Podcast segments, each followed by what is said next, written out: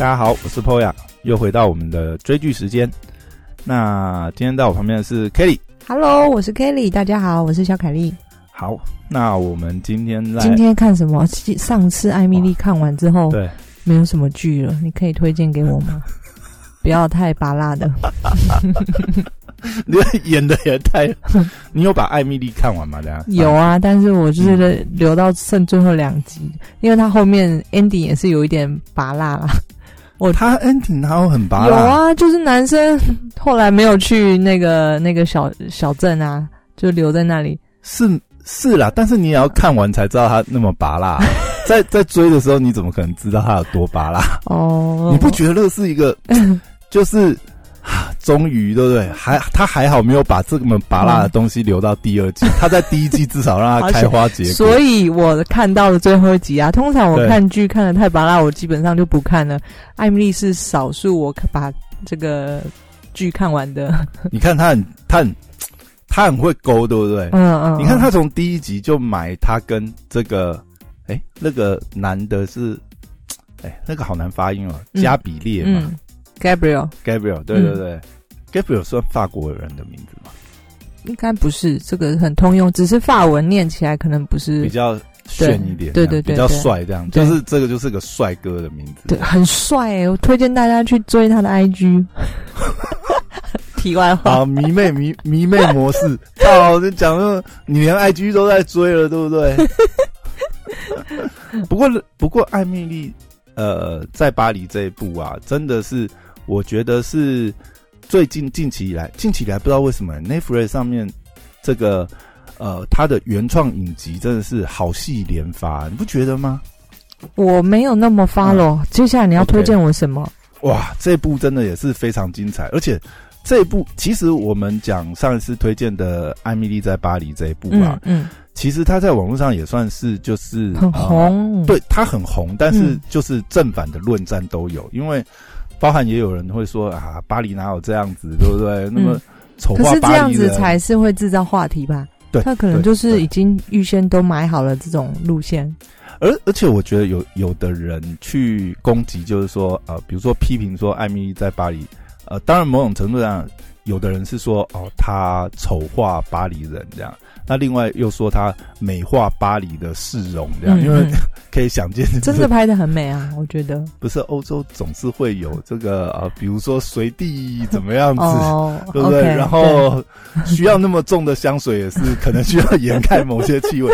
但是，当然，我觉得这个无可厚非啊。我请问一下大家，对不对？我我说批评批评这个影集的人，我请问大家啊，你影集一集也不过就是五 五十分钟，对不对？嗯嗯你怎么可能去拍那么真实？你当时要拍越戏剧化的对啊那一面，对啊那当然是把最美好、最漂亮的景观或者是对不对市容拍出来，都拍个流这其实是我不知道巴黎市政府有没有花钱请他们，是是对啊。可是真的一个戏剧的成功，真的带动那个观那个地区的观光，这是真的。哎、你讲这个真的哎、你看哦，早年就是你知不知道台湾为什么在韩国人心中爆红？就后来超越，应该是有超越日本来台人数。对，哦总之就是流星花园大量的不是，是因为有一个什么爷爷的，你知道有一个爷爷爷的那个电视节目，电视节目花呃什么是影集戏，不是，它是它是一个电视节目，然后呃来台湾拍摄，就是他那个爷爷们要出去旅行，然后他就是一哦个主持人。你说韩国的节目，然后对对，然后来台湾拍，所以台湾这一部这个电视节目就报把台北这这个宣传出去了，然后所有韩国人都要来，然后去趋之若鹜这样。，对去他们去过的地方。那那个影集有跟比如说它不是影集，呃台湾它是你就把吗它想成综艺节目。综艺节目，那对对对。是有这个台湾观光局有赞助它没有，完全没有？对啊，就是一个赚到。捡现成的概念嗯这样子。嗯嗯嗯 OK，那我们哎，那也不能讲啊，这些观光局也做很多努力。你看以前嗯。不是早期日本啊，有请那个金城武跟那个嗯。诶那个搞笑那个是志村健你有印象吗？有有有有。金城武跟志尊健有。虽然我对木村拓哉来的。哦，对，木村拓哉也有。对啊，对啊。而且那个时候找木村拓哉的时候，好像也算是他还是很帅的时候，对不对？现在也是啊，哎，小心哦，你会那个 得罪很多人哦。哎呀，这个没办法嘛，岁月嘛。但是，对啊，我觉得观光观光跟这个影视的这个戏剧结合，真的是很好的一件事，很好推广一件事啊。你看，像我我我记得我之前去韩国，就是因为那个时候韩国很流行那个团，就是那个是什么冬季恋歌，是不是？嗯嗯，有一阵子，对对对对，就是会有那种你也会 follow 这些，也会跟着戏剧里面去哪里你就去。不是因为那个时候那种团很多，你知道，你就跟公司旅游。问题是公司旅游就帮你安排这种团，那你就虽然我看过那个剧啊，但我没有那么迷，你知道嗯。但是因为去那个团以后，哎，你不知不觉就进入了情境，因为他就会跟你讲，哎，这里就是啊，他们告白的地方，然后哇，他们在这个丛林，这就是戏剧里哪一个景啊？这是圣诞节，然后他们怎么样没有遇到啊？这就是那个灯，你知道，就他们错过那个灯塔还是什么？嗯。就是，你知道，我觉得那个时候我就觉得韩国人在，应该说韩国政府在观光这件事情上面，他们也是很会行销啊，很会通过不同方式。对对对，因为像这些戏剧嘛，但是当地那个景点或什么，它也要有告示牌啊，相关的那些，比如说或者是，我记得好像戏里面。那部戏里面啊，男女主角在戏剧的有一个场景，他甚至还有立那个雕像在那边，就很多人会在那边拍。对对对对，我觉得哇塞，真的那个时候觉得哇，韩国的观光局真的很厉害，干得好这样。嗯嗯。哎，我们为什么讲爱扯到这么远地方？哦，你要推荐我什么？对啊。啊，对对，拉回来讲半天，今天都还没讲到今天的主题。今天要讲的这部剧就是，呃，剧名叫做这个《后羿弃兵》。嗯。哇，这部真的后羿是那个射太阳的后羿吗？呃，当然不是，没有后羿骑兵，他后是皇后的后。哦，OK，因为这一部主要是在讲皇后的后，不就是射太阳那个后羿的后吗？呃，但是翼不是那个，它翼是那个翅膀，你知道吗？好好啦，后羿骑后羿骑兵，后羿骑兵其实是呃西洋棋里面一个战术的名称。嗯，它其实就是呃利用弃子，然后去转化成一种攻击的策略。嗯，讲讲起来是术语是这样子啊。如果我们换成象棋的术语，可能我不知道马后炮吗？或者是类似这种？嗯。这个比喻可能很烂啊，但是但是也可以这样讲好了，它就是有点像是围棋的定时，你可能放弃某一个对某一个的重要的重要的我们在象棋里面可能的将领，但是你去将别人的军，对是这样子吗？类类似这个意思，因为其实我也不是那么懂西洋棋，但我也是去查，但是他这部剧这部剧的这个片名的翻译，我觉得就是非常有意思，因为这部主要也是讲。呃，因为他的主角是一个呃孤儿，但是呢，他从小就是对西洋棋有特殊的天分，所以嗯，他的剧名也因此就是用了一个西洋棋的这个特殊的战术，所以也是非常切题的一个这个剧名。但是这部我觉得就是当初我会注意到这一部啊，其实也是这样，就是也。没有呃，最近没有什么剧在追了嘛，然后突然看到很多 Netflix 的这个讨论社群里面都在狂推这部剧，嗯，因为这部剧在烂番茄上面是，哎，烂番茄是一百分还是十分？反正它现在是满分就对了，嗯，所以你就会觉得哇，怎么这么夸张？当然，这个剧的整个呃拍摄的风格啊，它的剧照啊，其实也是蛮吸引人的，但就。原来我看他的剧情简介，其实我并没有那么有兴趣，因为他其实讲的算是呃蛮励志的吧，就是女主角其实是一个孤儿，这样就是从小就是有一些家庭的事故，他一开始其实是没有演出来了，但是她有很多蛛丝马迹。其实它里面有一段，我觉得很多哈好看的戏剧是这样，就是。他有些东西他会演出来，然后埋了个伏笔，到最后再揭晓。其实他第一集有埋一些伏笔，就是包含这个女主角她当时为什么会遇到那个事故，嗯，然后导致就是这个变成孤儿这件事情。他那个时候其实呃一开始演的时候，其实他是有点拒绝回忆的，甚至就是当时他进到孤儿院的时候，就会有其他的小朋友嘛。其实那个时候会有有一个黑人的，比他年长一些的一个，就是也是孤儿，当然比他早进去，已经守门守路的一个黑人小女孩哈。嗯那个时候其实他就有特特意问他，就是那个我觉得也蛮刻意的。他会问他说：“呃，你还记得家人对你说的最后一句话吗？”然后他就说：“呃，我问过很多人，每个人都给了我一些很有趣啊，或是很特别的答案。我也很想知道你是最后一句话是什么。”嗯然后那个时候，其实女主角是故意忽略他，但是其实呃，她是有记起来，但是这个里面其实是埋了一个伏笔，而且一直到最后一集，他才把它揭晓出来。嗯所以这部剧其实是设计非常精妙，它其实只有短短七集而已，所以它其实比艾米丽更这么短。对，艾米丽有十好啦，我回去追一下。对，这一部真的是超精彩，可以把它当成是迷你影集，或其实他拍的很电影啊。其实嗯蛮多人也是推崇这一部，就是说他不管从拍摄啊，然后整个运镜啊，整个场景，其实都非常的质量很高。对，所以嗯我也才想说，哇，最近不知道为什么 Netflix 真的是好片连发、欸，才刚发完《艾米丽》，你追完以后，又马上有个这么强的，偷偷告诉你，真的，他们花很多钱在嗯，嗯自己开发剧本，哎、你这是从哪里听到的八卦吗？因为本本人这个交友很窄，但不小心交到一个朋友是在这个 Netflix 里面上班，然后负责嗯。这个挑剧本。挑剧本，对，这么屌，嗯，他是真的是去呃选这些对。剧本这样。嗯。呃我也相信，你看以 Netflix 哈、现在受到这么多，因为串流平台现在大家就是战国战国时代嘛，嗯。你看。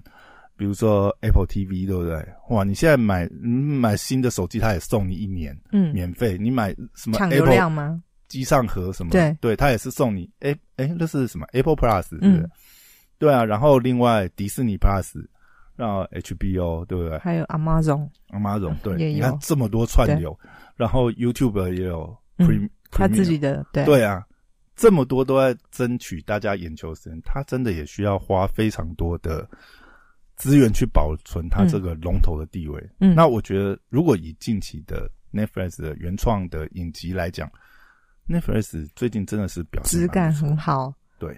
那它短短七集，所以它主要的吸引的你是它拍的什么样吸引你？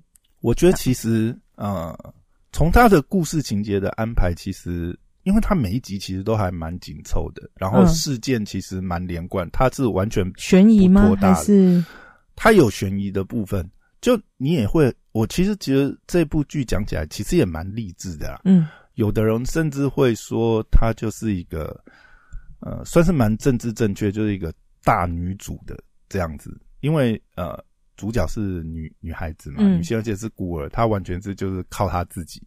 而且这一部剧其实蛮有趣的点就是，里面出场的男性的角色，基本上呃不是很渣，就是呃，反正就是蛮。如果相较于女主角光环来讲，男性的配角基本上是没有一个能打。嗯嗯，对对对对，就是不管是他的呃后来遇到的对手啊，或者是说，即便讲他爸爸好了，也也是在这里面的描写都是所以我就整个看女主角表演就好了。对，基本上就是一个主角 哇，那他就是主角威能开到十十乘撑起整部戏剧是吗？对，因为你一开始看的时候，呃，它是一个应该这样讲，其实它也有很多细节是用演出来给你看，并没有，并没有就是描述。我觉得他有一段就是一开始的时候，他妈妈在就是就是带他的时候，他妈那时候很不开心嘛，就是呃有一些事件这样子，然后他妈你就镜头就是带到他妈妈在烧一些东西，嗯，然后其中艾米丽呃不是艾米丽。中毒太深对，。中毒太深。女主角就捡起来其中一本，嗯，然后那上面就是呃呃，他妈妈是个博士，然后是数数学博士，然后那是他的论文。诶，是数学还是物理？好像是数学博士，应该是数学博士吧。其实他就透过那样隐喻，就是说，其实这个女主角是有遗传到她妈妈的一些这种数理天赋，所以这也造就她后来就是呃，对于这个西洋棋很着迷嘛。因为他到了孤儿院以后，想想当然他也是孤儿院有一些莫名其妙的规矩啊，然后呃呃，你要被领养，你可能需要够可爱，长得够，也就是比较小的小孩子，就是小孩子就是比较可爱嘛。嗯因为他进孤儿院的时候，其实已经九岁了，那其实已经是稍年纪稍长，就没有那么小的那么可爱。那里面就看到他一直他其实都不没，就是要领养才能要被领养才能离开孤儿院嘛，他一直等不到这个机会，所以这中间也蛮多挫折的这样子。嗯那就看到一些很可爱的，可能三四岁的，就一下就被领养走了。然后呢，他就跟他的这个在这个孤儿院的骂几这个黑人女孩子，就每次看到有人被领养走，就演他们这样，哇，就很懊恼这样。怎么还没轮到自己？对，就就会开始有点好像嗯自暴自弃、啊，我年纪太大了，没有人喜欢我这样、嗯啊，可能是我颜色的关系，这样不会有人挑我。嗯我这辈子可能离不开这里，反正有有一点那样，嗯，但是，当然这是就是孤儿院的一些外在的压力嘛。但是我觉得这部，它一直让我有一个感觉，就是这个女主角就是不知道放弃这两个字这样子。嗯她即便遇到啊、呃这么多的这些可能呃不顺遂啊，或者是这种给他的打击这样子，但是他还是会用他的方式站起来这样。嗯像他那个时候，就是他其实也是一个因缘际会，开发他对启发他对西洋棋的这个兴趣。就是那个时候，呃，因为他数理天赋很好，所以那个时候，呃，老师在这个上课考数学啊，发考卷下去啊，反正他大概就是 可能就是两三秒就能把答案都写，然后而且都是正确答案。嗯。然后泪目，我觉得也是演的很好笑，你知道，因为就是孤儿院的老师嘛，想必也不是什么专科老师，就他在那边写那个 九九乘法哈，还会写错，你知道，他写错了，哎，他想自己在那边看，我说那个老师在那边看，哎，我好像写错，然后就把它擦掉再改，这样，反正他就强烈的对比啊，那显然就是呃，剧组可能在这一段的剧情安排也是。呃，就是要表现出，就是其实这个孤儿院也没办法交给他们很这个女主角太多东西，因为她已经就是就是有妈妈继承下来的天赋，可嗯能也有一些基础这样。孤儿院的课程对她来讲就是根本呃太简单了。嗯那像她每次这样子考完试以后呢，她很快就考完了嘛。那老师也觉得，嗯，那他在那边发呆，或者是在那边大眼瞪小眼，就没有没有什么，就跟他讲啊，那你拿板擦去这个清理一下，然后他就跑到地下室，然后地那个地下室呢有一个校工在那边，嗯。不知道为什么这一段我是觉得跟那个哈利波特很像，那个海格跟那个那个是哎，哈利波特男主角是呃不就是哈利？啊就是哈利哈，对啊哎对对对，我天，我想说你要讲 我在讲谁荣恩还是什么不？是不是，就是哈利啊。嗯反正他每次下去狙的碰到了个校工，那个感觉让我觉得很像哈利波特碰到了个海格那种状况，嗯当然不是那样的关系啦。然后呢，他下去打板擦嘛，然后那个校工，那个校工显然就是对西洋棋蛮执迷的，蛮沉迷的。他就是在地下室，在那个他自己的空间里面摆了一个棋盘。然后呢，自己跟自己对弈，你知道吗？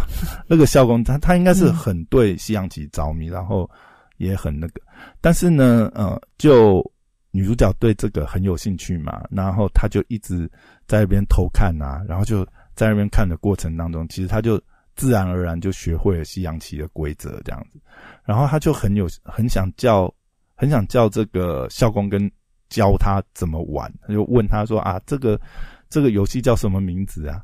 然后那个校工就是对他完全就是非常的冷淡冷漠。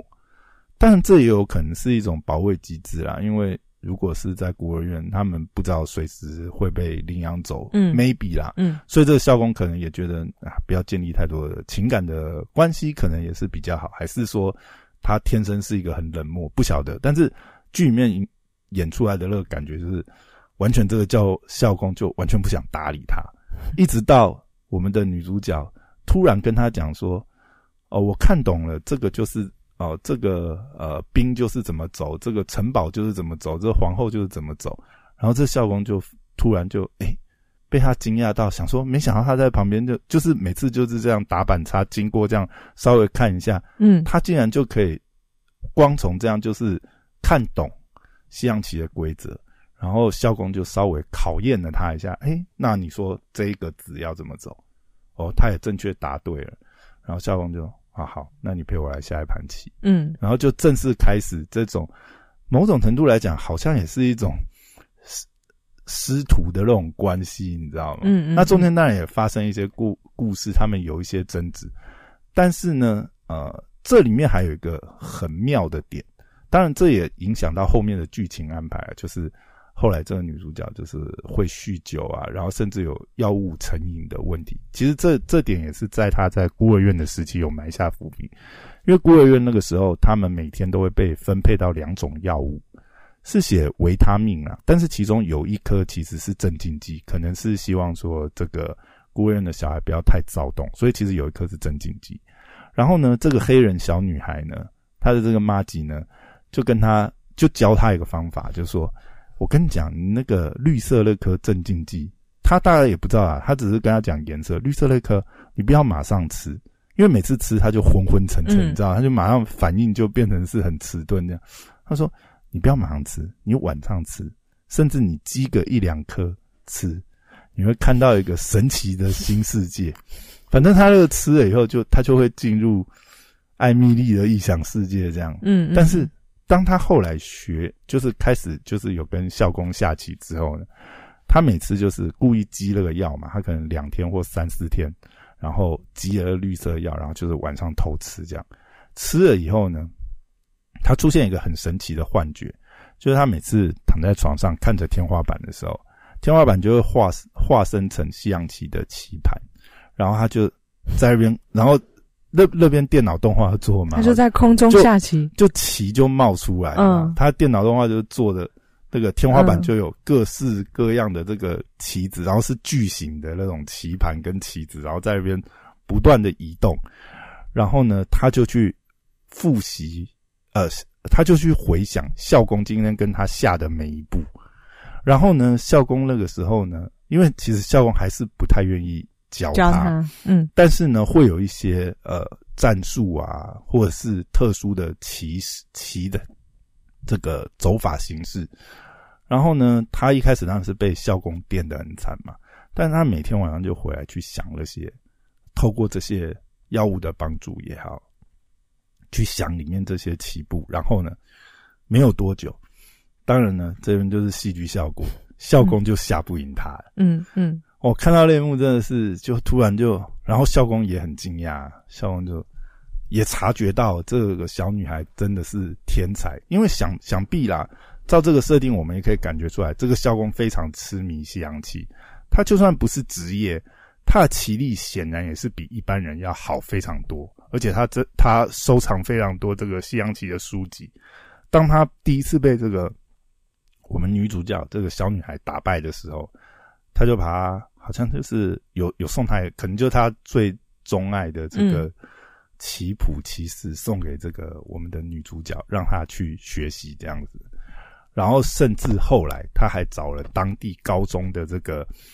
西洋棋社的这个教练，等于是这个教练来，然后一开始我们这个校工也很坏哦，他也没有跟这个西洋棋的教练提示，他就说：“哎，来跟我们小女孩下一盘。”那想必 这个教练马上也是被电，被电了以后，哇！教练就突然惊讶了，嗯，然后呢，他们还同时教练跟校工同时跟这个小女孩下，照样被他电掉，这样。就开始就开始有点比较奇幻的路线，然后呢，这个教练还把他带到高中，因为他在高中西洋棋社教学嘛，他就把他带到高中，然后一次十个学生，他就下这种一次跟十个学生下这样，对，全部打赢。对对对对，那个时候就让我联想到那个有一个小说叫《棋王》嘛，阿成写的，不是麒麟王吗？不是麒麟王，我想是棋王。哦，棋王这里没有左为，嗯就有个小说叫《棋王》，阿成写的，嗯那是呃中国小说家，那里面也有类似的剧情，就觉得很像的。但是这种就是会蛮有戏剧效果嘛，也蛮激励人心的。那这里就是开始崭露头角，然后呃后面也有一些事件呐、但是后面发生了一些事件，反而让女主角无法再去碰漆，反正她就被禁止。嗯，其实也是跟药物有关系啊，嗯细节大家就可以看剧，就是还蛮精彩。才七集，就是完全很紧凑，没有对对对，我现在讲的大概基本上就是第一集前前面一点点而已。嗯嗯，对，嗯。但是其实它的开头就让你非常想要了解后面这个小女孩到底发生什么事情，嗯。然后后面其实她很快就被人领养了，但是领养又是领养的另外一段故事。但是这里面我觉得最有趣的一点就是，呃，当她被领养又呃好不容易到外面嘛，那当然还是不适应，因为以前在孤儿院其实有点像监狱，我觉得他那种感觉很像受刑人，你知道，服役多年，然后呢，终于被放出来，然后完全就是没有办法社会化嘛，然后、嗯。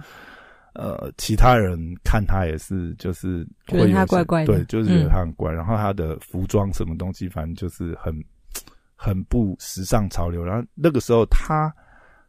呃，他那个时候，我们前面讲，他九岁的时候到孤儿院嘛。当他离开孤儿院的时候，其实他已经十六岁，他一直到十六岁才被领养走。所以其实那个时候，你看十六岁的同才都已经是已经开始注重这些外表啊什么，那他什么都不懂，什么都不会。当然，课业上面他可能呃，因为以前的学习上，他其实反而是他是有天分的那种小孩子嘛，又会被人家特别讨厌，觉得他是那种书呆子型的。嗯嗯对，然后他对社会化又不够，可能就会有一些这种问题这样。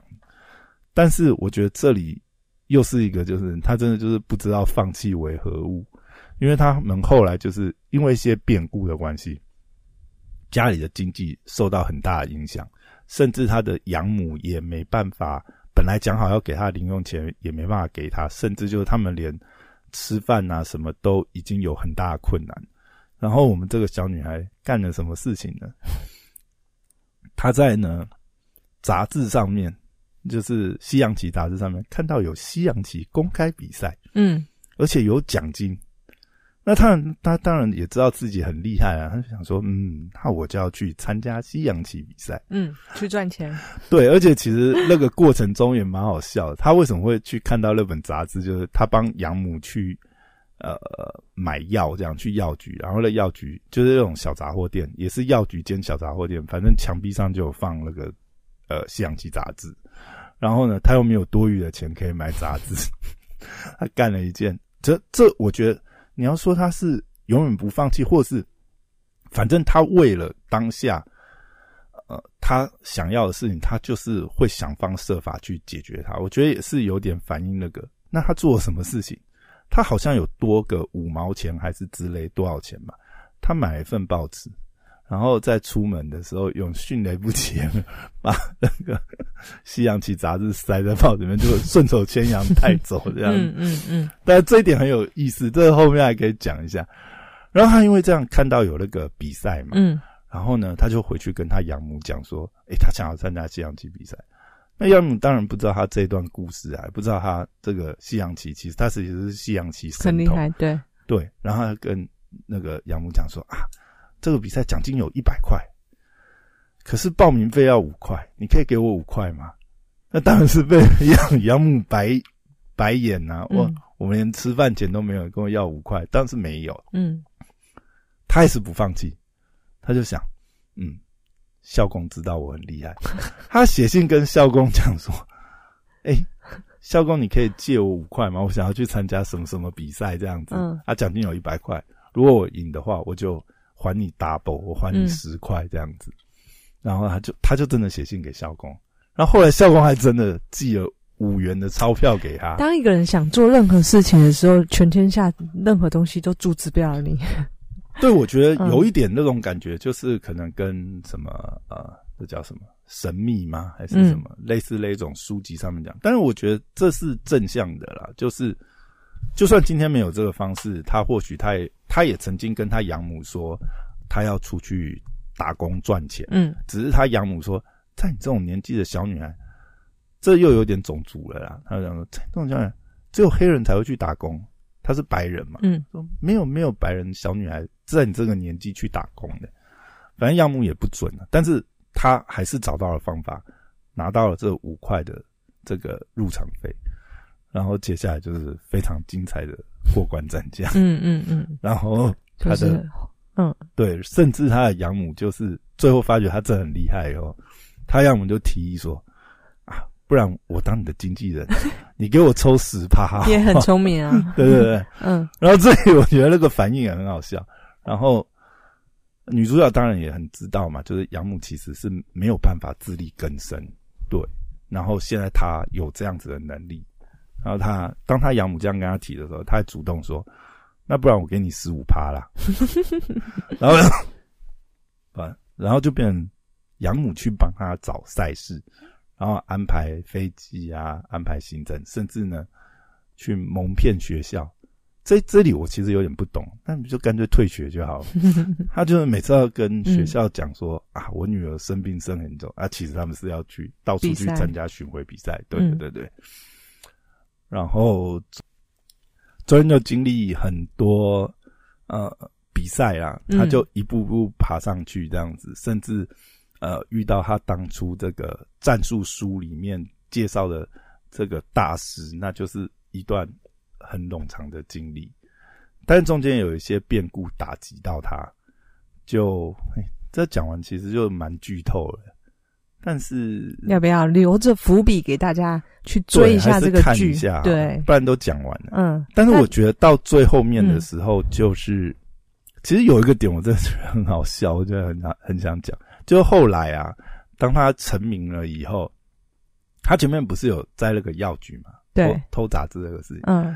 他后来再回去那个药局的时候啊，就是买药嘛，因为他其实有一些呃药物成瘾的问题，买了药，那个时候刚好看到那个杂志这样子，然后最新的一期杂志，然后他就把杂志拿下来，然后就付钱嘛，然后那个老板就跟他讲说：“诶，你这是不用偷的、哦。” 所以那个老老板板其实一直都知道。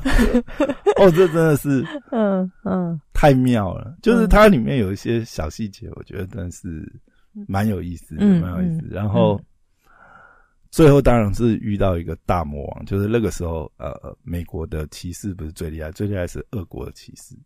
然后这中间他又是克服了很多，然后哦，最后那一段真的是蛮精彩的，就是其实也是就是团结啦，大家一起团结才打败那个俄国的大魔头。中间那个故事真的非常精彩，其实大家可以再去听一下。嗯嗯，对，大概是一个这样子一个故事剧情。好，我觉得如果我会去看，第一我会因为它只有七集，这是我觉得哇很棒，因为毕竟现代人没有那么多时间，像我就很懒得看那个十集、二十集以上的。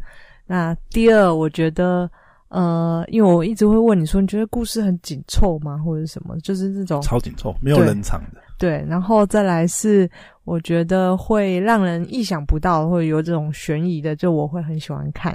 它其实每一集每一集跟每一集都扣的很好，嗯。它设计都会有一些你就会很期待下一集的感觉，对，你会你会它会有一个后壳，让你嗯。就是、你大概知道接下来会发生什么事，可是你会很想知道说他怎么，或者是说他嗯。遇到了个困难。嗯嗯。因为我刚才其实讲了一些东西，已经把一些东西讲了，但嗯。当下你真的会很想知道，就是说这个永这个可能人生的信念就是永不放弃，然后他也很清楚，就是他没办法靠别人，他只能靠自己，他是一个孤儿嘛。嗯，那没有后路了。对他没有后路，然后他也知道说，呃，可能别人也没有那么相信他。当他那个时候完全孤立无援的时候，他知道他只能靠他自己。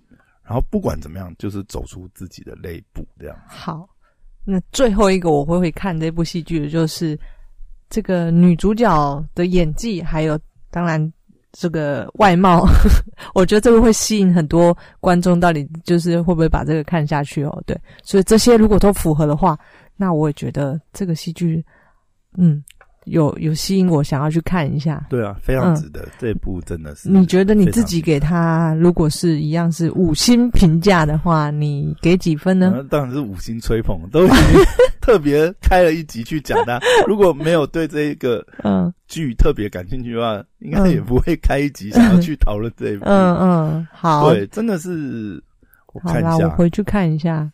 你还有什么想要推荐给大家？这个看这部剧可以留意的地方？差不多啦。其实它里面，呃，刚才其实都 focus 讲主角嘛。那我觉得最后其实最后一集，最后一集其实是蛮感人的，就是呃，它里面会有一些，嗯，就是一路以来啦，前面的话会感觉就是。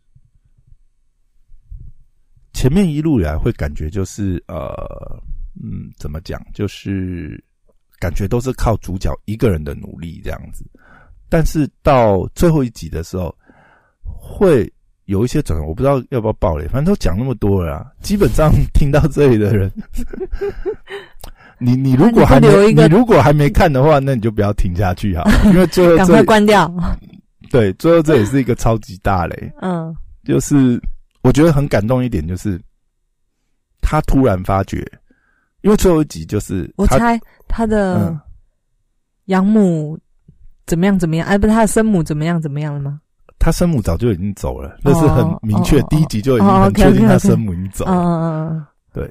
那他还要你还要猜测什么？老师启蒙那个校工？对对对对，就是他启蒙的校工呢，就是最后一集的时候，就是呃，他的那个他因为一些事件走到低潮，然后。他以前那个黑人骂吉那个小女孩来找他，嗯，但是同时，呃，当然也是安抚他，但是同时他也给他带来一个噩耗，就是当年那个校工已经走了，这样，然后他们两个就到这个孤儿院回去，这样子参加，其实是参加校工的葬礼啊，但是参加校工的葬礼的时候，其实就可以感觉到没办法投入，你知道，因为那个校工可能也是有点嗯孤家寡人吧，也没有什么亲人，什么东西。然后那个牧师其实也不熟这个校工，然后都讲一些没有意义的悼念文，这样。然后那些呃学校里的老师啊，那些什么呃孤儿院院长什么的也没有来，就完全其实是没有办法在那边有任何呃怀念追思的那种感觉。然后他们两个就那个女主角就跟这个他这个黑人同伴就讲说。啊，在这里真没意思。那不然我们回去好了。然后他们就回到孤儿院，就是回去看一下这个旧景，去怀追思怀念一下。然后那个时候呢，他就呃慢慢走下那个怀念、令人怀念的地下室。然后他一下去啊，走到手机的座位，当然棋盘已经不在那边。可是他转头一看旁边墙壁的时候，哦，泪目就是蛮感动的，就是他看到那面墙。满满的盯着他这几年的报道，就是他怎么从地区，然后慢慢这样赢了每一场比赛，然后上了杂志怎么样？然后旁边甚至还有那个信，当年他跟他借五块那个信也钉在那边，然后还有一张照片，那张照片是当时那个高中的这个西洋棋大师，就是特意要拍他。然后他就说啊，不然你们两个一起好，就是变成是他跟那个校工唯一的一张合照，那个时候也钉在那里。嗯，然后那个小女孩就，我们的女主角就把这张相片偷偷的拿出来，然后非常的感动。嗯，有有有有这个 ending，有这个撒狗血。这其实不是，也不是 ending 啊，这应该是最后一集中间的一个一段，因为他的高潮是把它放在那个大决战那边。嗯嗯。可是呢？看到这里的时候，我就觉得这部戏其实有一个角度，我觉得是编剧的恶意还是什么。反正呢，他出来以后，本来是一个很悲哀、悲伤嘛。那他讲一个，他讲一个，让 我实在是不小心就笑出来。我不知道，可能不一定每个人都会在这里笑，但我就觉得那一点蛮有趣。那他讲说啊，我忘了把十块钱还给校工。你知道，你蛮好笑的啊，就是。真的是，我的天哪，你，嗯，但是但是但是，我觉得就是蛮有意思，是说，呃，但是这个校工也从来没有跟主动跟他联络，他就是默默的关注他。但我觉得在那一刻，就是我觉得对女主来讲，也是有一种，其实你在这个世界上不是孤独的一个人，就是。其实是有人一直在在关心你，关心你，可能守护着你，然后默默的而已。对，嗯那当他这样子讲的时候，其实他那个黑人的那个同伴，其实也有跟他讲说，其实除了校工之外，我也是啊，你知道吗？你也给了我很多的激励，我我之前怎么知道？因为他也是历尽千辛万苦，虽然后来他也被收养嘛，但是他也历尽千辛万苦，甚至呃即将考到律师的这个执照，就是也不错。他就跟他讲说啊、其实我也跟校工一样。嗯你一直也是我们很大的支柱。我们相信啊，在孤儿院，可能同期除了他之外，他其实也激励了很多当时的人，因为他的例子实在是，他就是一无所有嘛，那靠着自己的努力这样子走到今天这个位置。对，嗯而且他那时候讲了一个很，那个时候有发生一个事件也是很感动，就是他当时其实是没有盘缠去俄国跟这个俄国这个大魔王做最后的决战，但是呢，这个他这个黑人骂吉呢，把他身上的储蓄存的钱全部都给他这样，然后他说啊，你支持我，你真是我的这个，他那时候讲什么啊？他讲的是。哦，你是我的天使这样子，嗯他他就跟他讲说，我不是你的天使，We are family。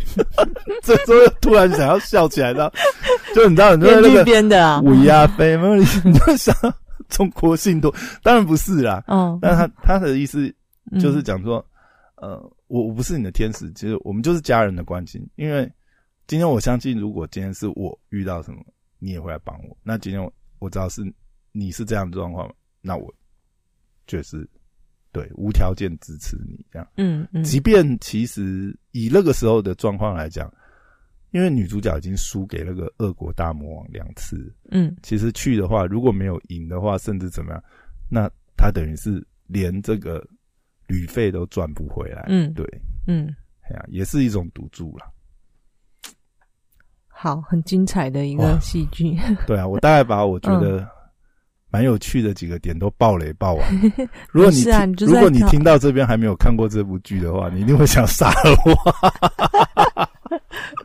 这一集节目不就是这样吗不？过不过还是要嗯看呐、其实我觉得，嗯就算知道刚刚讲的那些，其实整个在观，呃，就是真的看那个剧情的部分，还是不一样的感觉。对，真的要看他那个演。好，立刻回去追起来。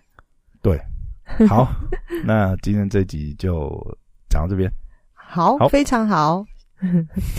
没有，我就解释的就有有吸引人，就是听完之后哦就有本来我入坑这样子。本来我对西洋棋没什么兴趣，但是听完，嗯，觉得想要看一下的感觉。它其实还有很多细节啊，就是我嗯讲的，呃，它其实很多，我觉得一个好的戏剧通常都会这样子，就是很多时候不是光靠对白，他是靠着演员的演技、眼神，其实就可以传达很多事情，或者是说他埋的一些小伏笔在动作当中，比如说烧的那本书，去嗯暗示你，他其实是有某方面的天赋。我觉得这部戏其实很多层面来讲都是，呃，不管是呃镜头的运镜、演员的演出，然后剧本的编排，甚至它里面埋的那些后壳，让你不由自主就是一集一集看下去。这部真的是非常优秀，对，非常值得大家花时间来追的一部。嗯，好，那今天就这集就录到这边，OK，好，拜拜。拜拜，我是小凯丽，拜拜。